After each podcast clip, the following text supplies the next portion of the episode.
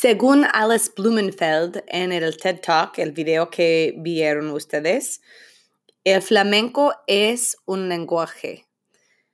Hay comunicación entre los músicos y los bailarines, bueno, bailadores y también el público, obvio. ¿Por qué fracasó ella cuando era adolescente y perdió el ritmo del flamenco?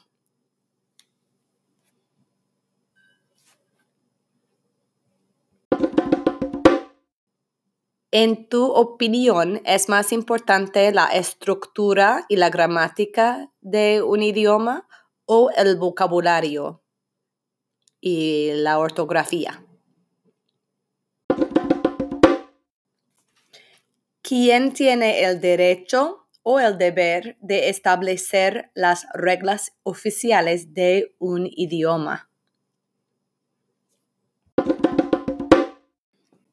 ¿Cuál es una ventaja de crear una academia para proteger y establecer las normas de un idioma?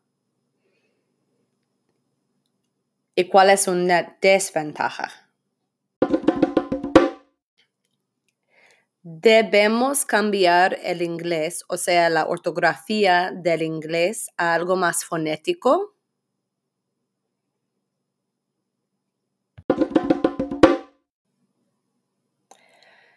Debemos escribir correos electrónicos o cartas más formales con la ortografía y las normas de un mensaje text o al revés.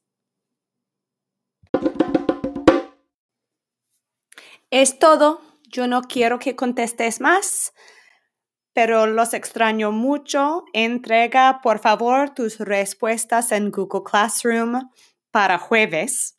Ah, yo quiero darles una flexibilidad, pero también necesitan entregar unas cosas.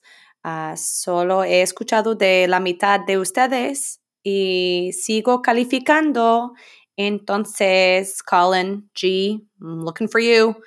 Uh, Gaia también. Necesito eh, trabajos suyos, por favor. Adiós.